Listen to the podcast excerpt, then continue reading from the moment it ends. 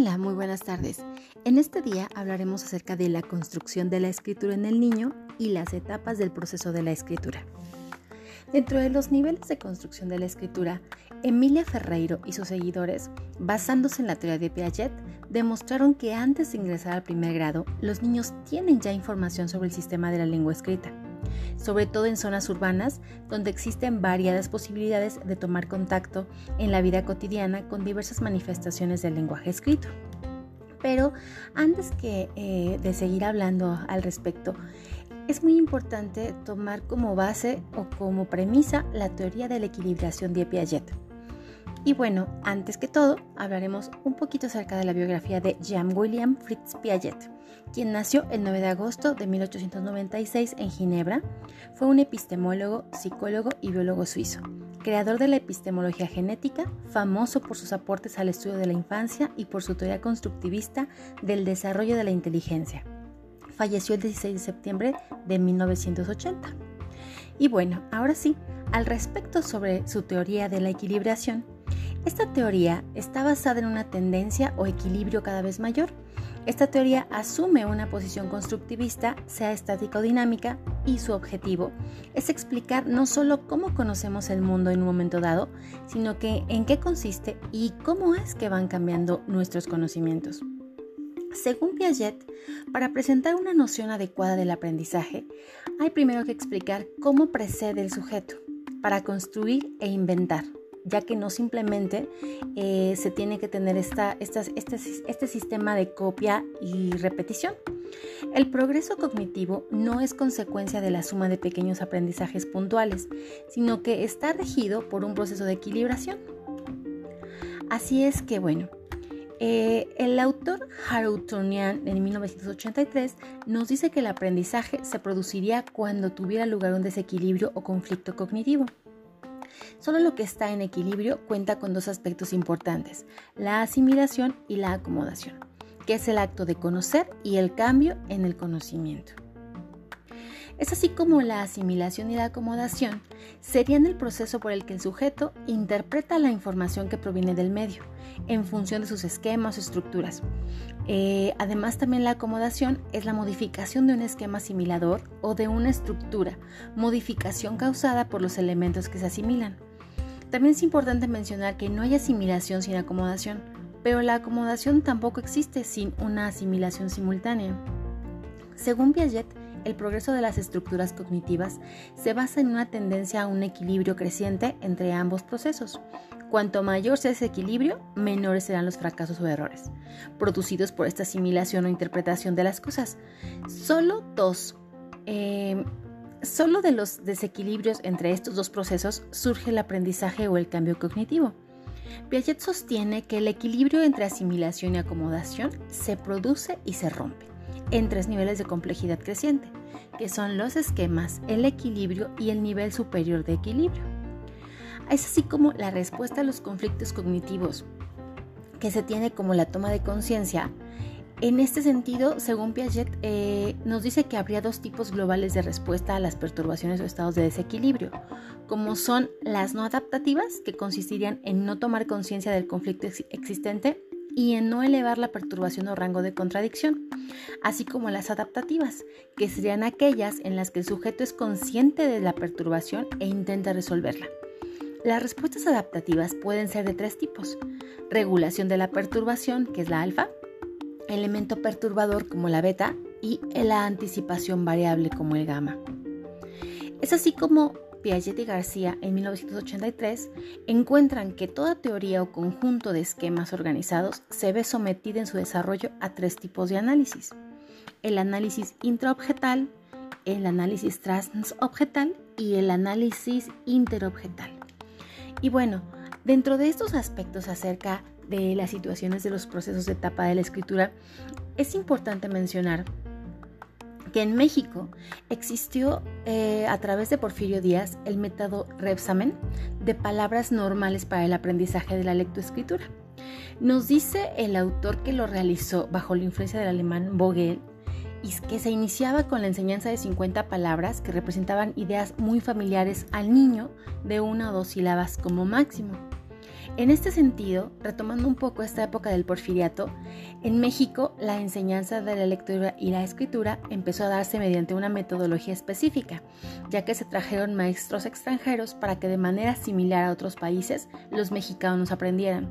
Sin embargo, la gran mayoría continuaba excluida de dichos aprendizajes. En la época postrevolucionaria se logró plasmar como derecho de la educación aquellas demandas eh, de una mayor justicia social y de una mejor educación.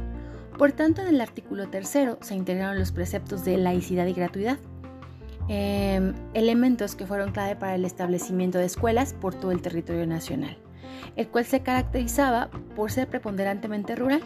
De ahí la trascendencia del método onomatopéyico que ha atendido para la enseñanza y el aprendizaje de la lectura y la escritura. Posteriormente, con la industrialización y la urbanización del país, se empezaron a utilizar diversos métodos, en especial el global de análisis estructural. Posteriormente, las publicaciones de autores constructivistas transformaron la priorización de la enseñanza por el aprendizaje y el papel protagónico de los docentes por el de los alumnos. Dicha tendencia se vio fortalecida con la puesta en marcha del enfoque comunicativo y no funcional, y se ha consolidado con las prácticas sociales del lenguaje. Es así como, bueno, este método Repsamen se introdujo como tal en México y pues tiene mucho que ver también acerca de los, de los escritos y de las teorías que, como comentábamos, acerca de Emilio Ferre, Emilia, perdón, Emilia, Ferrer y, basándose en la teoría de Piaget y de Vygotsky, bueno, nos dan como estos niveles de construcción de la escritura. Regresando un poquito precisamente a estos autores, eh, cuando ellos, ellos manejan y manifiestan que cuando el niño diferencia el dibujo de la escritura, va a comenzar a representarlo por lo escrito. Por ejemplo, cuando ven leer a otras personas, eh, cuando ellos también empiezan a observar letreros comerciales o informativos en las marcas de sus productos de consumo familiar, el ver la televisión o el cine, películas con, con subtítulos, observar una revista, ojear periódicos o libros de todo tipo de material impreso, bueno, pues aquí eh, los niños están en contacto como tal con este lenguaje escrito. Y esto les permite descubriendo la relación directa entre los sistemas orales y escritos así como la utilidad de estos. Cuando el niño, como les comentaba, diferencia el dibujo de la escritura, va a comenzar a representar por escrito todo lo que quiere comunicar, empleando al principio signos arbitrarios y a medida que se apropia del código escrito convencional, su escritura va cambiando hasta emplear las letras del alfabeto. Estas formas sucesivas de representación escrita se denominan los niveles de construcción de la escritura. Estos niveles son el presilábico, el silábico, el silábico alfabético y el alfabético. Hablemos primero del primer nivel, que es el presilábico. Y en este se comienza cuando el niño descubre la diferencia entre el dibujo y la escritura.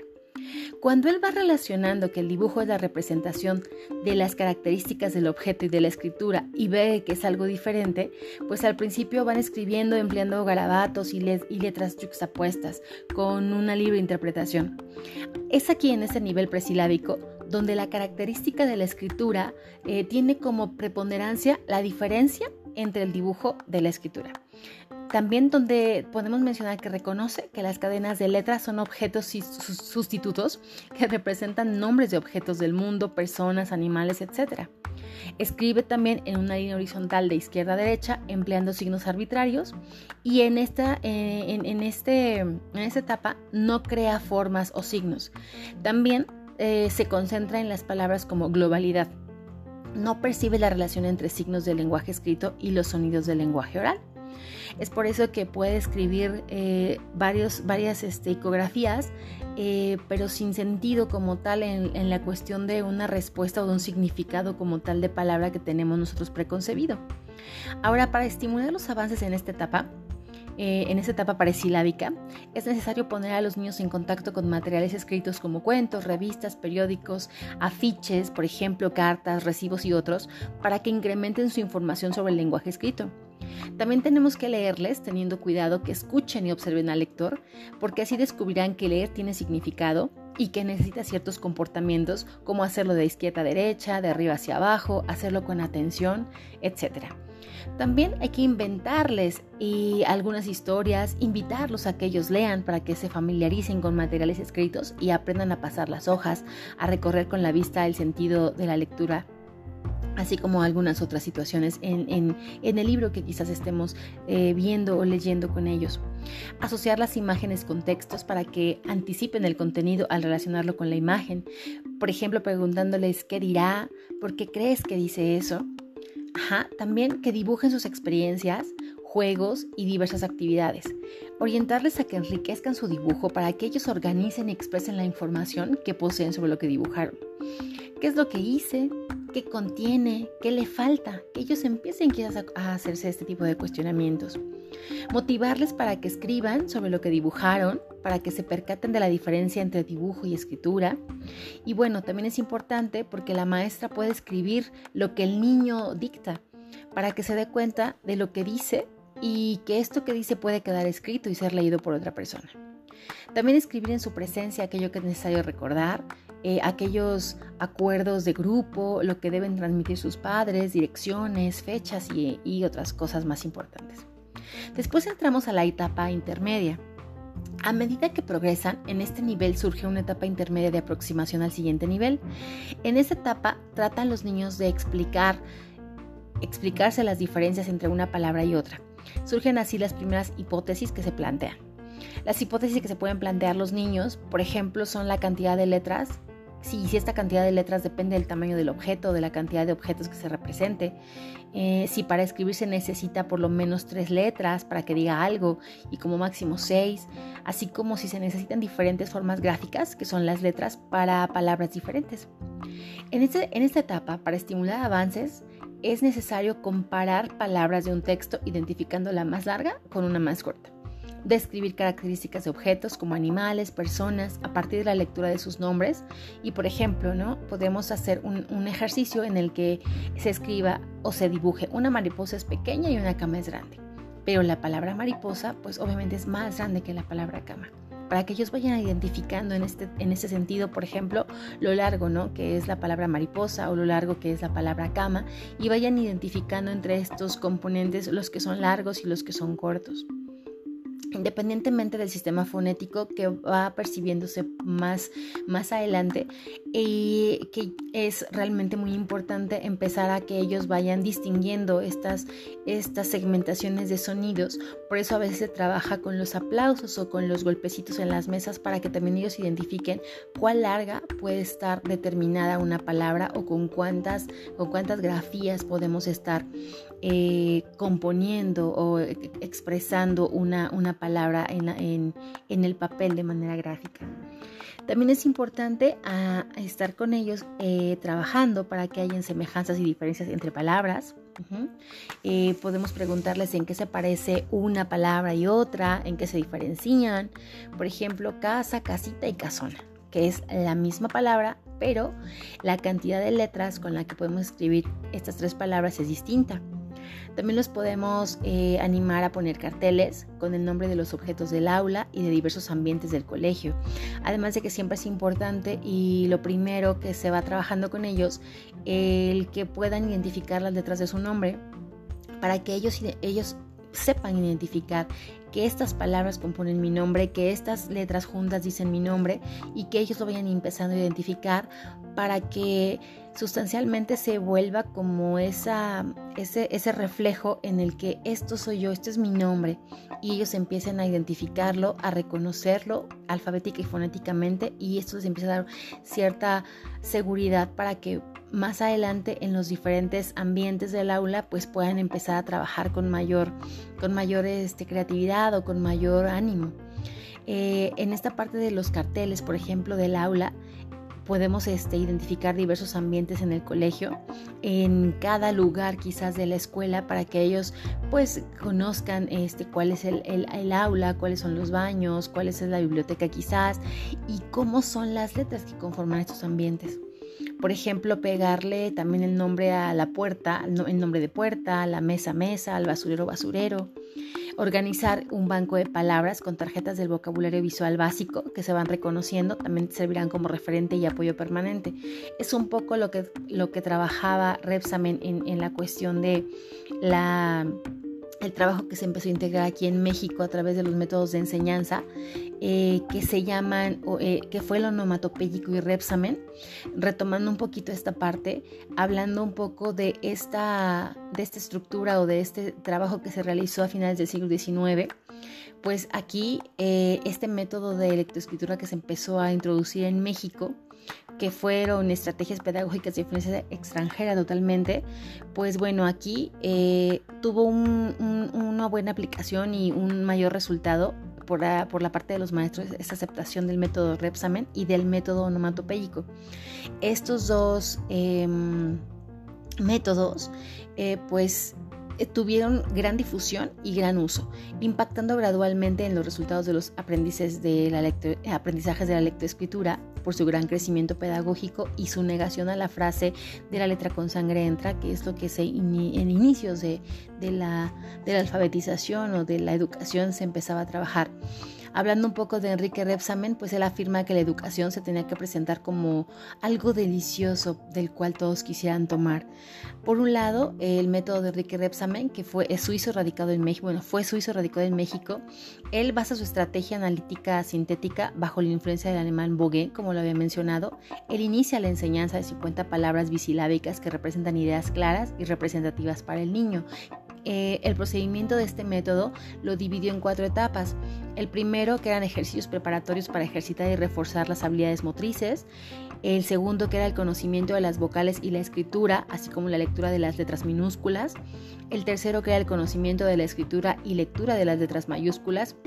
Y para finalizar el cuarto, adaptar todos esos conocimientos para pasar a la lectura completada de las palabras enseñadas. En el método Repsamen se indicó como método obligatorio en las escuelas de México desde la aparición del primer manual de la lectura y escritura en 1898 hasta su cercano desplazamiento por el método onomatopéyico de Gregorio Torres Quintero, el cual hizo su primera aparición en 1914. Aquí el aspecto básico de este método es el uso de la onomatopeya que se refiere a la imitación lingüística o representación de un sonido natural.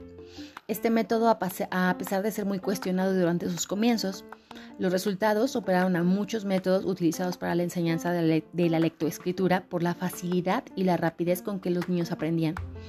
El uso de las onomatopeyas para la enseñanza de un método innovador, pues bueno, esta parte era súper práctica para el profesor y de utilidad para el alumno pues les permitía a los pequeños entrar al mundo de las letras con la visualización de sonidos propios de su ambiente y por simple asociación de ideas, en corto tiempo aprendían a comprender lo escrito y a escribir lo deseado.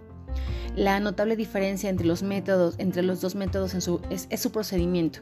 Eh, para el método Repsamen, el aprendizaje parte de la palabra para llegar a la letra y en el método onomatopéyico parte de la letra para llegar a la palabra. Es así como inicia esta parte de un libro que se creó que todavía puede seguirse utilizando, bueno, que todavía se conoce, que es el libro mágico. Es mi libro mágico en el proceso de enseñanza-aprendizaje en, la en la lectoescritura y bueno, este siempre ha sido de gran relevancia y es por eso que en esta razón, eh, que en este momento es por esta razón que yo lo menciono, porque es un método ecléctico y se adapta a cualquier método que el docente prefiera utilizando palabras bisilábicas como mamá, papá, gato, vaca, etc. Eh, o el método onomatopéyico para enseñar las vocales y enseguida de las vocales las letras de sonido fuerte como la S, la T, la J, la R, R, y la C, que realmente tenemos que estar como tanto en los sonidos, en la fonética, como es lo que estaba comentando hace un momento.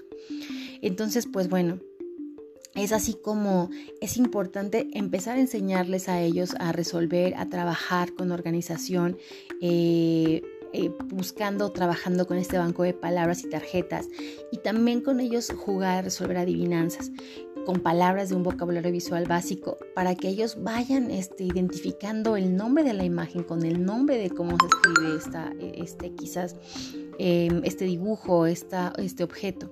Y aquí podemos empezar a trabajar cómo se llama, cómo se llama el animal que caza ratones y así podemos empezar a trabajar con ellos.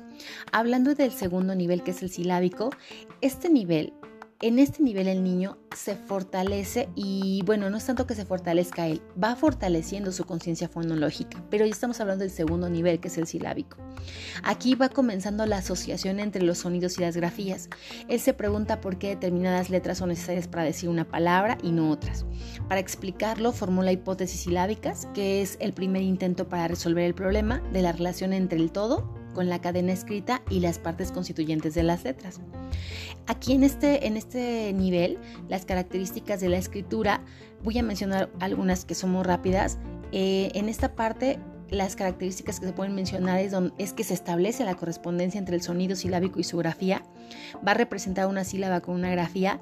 El niño va a continuar usando la hipótesis de cantidad y variedad y va a buscar diferencias gráficas en los escritos, porque dos cosas diferentes no pueden escribirse igual. Las hipótesis que se formulan los niños se pueden usar en cualquier letra para representar cada sílaba y por lo menos la vocal es necesaria para representar cada sílaba. Aquí tenemos que entender que para ejercitar el análisis y la síntesis de palabras que permite a los niños contrastar su hipótesis con la escritura, tiene que identificar la sílaba de una palabra, con los golpes de voz, como comentaba, con las palmadas o con los golpecitos en la mesa, y formar palabras con letras móviles, escribir nombres de personas, animales u objetos de su vocabulario usual. Después pasamos al tercer nivel, que es el silábico alfabético, que es un periodo de transición, por lo que es una etapa híbrida en la que los niños combinan la hipótesis silábica con inicios de hipótesis alfabética. Aquí la característica de la escritura es que escriben por partes de la palabra según el nivel silábico, otras tienen correspondencia alfabética, por lo que algunas grafías representan sílabas y otras representan ya fonemas. Usa también grafías convencionales, pero espontáneas de igual manera. A veces representa las consonantes con cualquier grafía, pero las vocales siempre con la grafía correspondiente. Aquí, por ejemplo, pueden escribir para pato una P, una T y una O, para mariposa maipsa, para paloma ploma, pero bueno, ellos van intentando eh, hacer esta, este tipo de, escritura con los sonidos de la palabra. Aquí eh, cada palabra, bueno, contiene partes más pequeñas. Necesitamos eh, estimular a veces en este nivel algunos tipos de ejercicios donde el niño analice y sintetice para afianzar la hipótesis alfabética, como componer palabras con letras móviles y que ellos empiecen a completar las letras en una palabra, comparar sonidos de sílabas directas e inversas y, bueno, por ejemplo, también podemos estar tratando de que el niño compare las palabras y confirme su hipótesis sobre la relación entre sonido y letra. Y el cuarto nivel, que es el alfabético. En este nivel, eh, o más bien dicho, este nivel surge cuando los niños han comprendido la naturaleza de nuestro sistema de escritura al hallar la relación de una letra para cada fonema. Aquí las características de la escritura, pues se establece correspondencia entre fonema-grafía, que es el sonido-letra, usa las grafías convencionales, se puede comprender ya más lo que escribe, y una de las hipótesis que se formulan los niños es que para escribir es necesario representar mediante una letra cada uno de los fonemas que conforman una palabra. Para estimular avances en este nivel, tenemos que incentivar al niño a comunicar por escrito lo que piensa, lo que siente, lo que quiere, proporcionándole situaciones que lo motiven a hacerlo como escribir una carta, enviar mensajes a sus amigos, anotar direcciones, anotar chistes para no olvidarlos y contarlos en otra oportunidad, etc. Es importante orientar al descubrimiento de los espacios entre palabras como propiedad de la escritura, hacer que los niños repitan verbalmente una oración e identifiquen las palabras que la forman, que separen las palabras de una oración presentada en un solo bloque, como por ejemplo, Lupe salió con su tío pero tenemos que empezar a hacer que ellos estén separando como tal toda esta oración, que sería Lupe salió con su tío y no todo de corrido Lupe salió con su tío. Entonces, bueno, ese es un ejercicio que se puede hacer con ellos. Afianzar el uso de la letra mayúscula para los nombres propios al inicio de un escrito y después del punto conducir al niño al descubrimiento de reglas ortográficas en la escritura convencional, motivarlo a, e iniciarlo en el uso práctico de dichas reglas, teniendo cuidado de no exigir su memorización, sino su empleo en situaciones prácticas. Mayúsculas en nombres propios, eh, mayúsculas al iniciar los escritos de nombres propios, de países, de situaciones donde se, se tiene que llevar como tal al inicio la letra mayúscula y también propiciar situaciones que lleven al niño a escribir en el contexto de su vida diaria, despertando su interés en escribir para comunicarse. Y algo también muy importante e interesante, motivarlos a través quizás de canciones o de cuentos breves que ellos puedan empezar a narrar. Y estas situaciones de cantos, pues obviamente que vayan aprendiéndose canciones pequeñas, cortitas, que sean eh, de mucha actividad motriz también, motora gruesa, para que así ellos vayan empezando a dirigirse acerca de a, trabajar como tal, en la, eh, motricidad fina, para que entonces ellos empiecen a plasmar de una mejor manera todas estas grafías. Y después ya empezar a estructurarlos con los límites en donde tienen que empezar a escribir, cómo lo tienen que hacer y todo esto va favoreciendo no, toda no solamente la cognición, sino esta cognición completa donde el cuerpo y la mente van, van encontrando esa, ese vínculo para plasmar exactamente lo que mi movimiento y mi mente está pensando a través de plasmarlo en, este papel, en este cuaderno o quizás en, este mural donde estamos todos escribiendo, haciendo dibujos o haciendo o escribiendo quizás algunas, algunas este, pequeñas breves, breves palabras. Entonces, o mi nombre quizás en este muro del, salón de, eh, de mi grado escolar. Entonces, esta parte de, este todo que se tiene que empezar a relacionar con los niños es muchísimo, muy importante. Sobre todo darles la seguridad para que ellos sepan que pueden empezar a aprender, que pueden equivocarse, que pueden rectificar y sobre todo animarles a que siempre pueden empezar a progresar y que siempre las cosas van a salirles lo mejor posible. Muchísimas gracias. Yo me despido. Espero que toda este, todo este anecdotario y, y referencia acerca de los niveles de construcción de la escritura y hablando un poco también acerca de nuestro país, cómo se empezaron a dar, pues sean de interés, sean beneficiosos para nuestros escuchas, nuestras escuchas y pues les doy las más cálidas gracias, deseándoles que tengan una excelente tarde. Muchísimas gracias. Soy la licenciada Isabel Solís Guzmán. Me despido excelente tarde. Bye bye.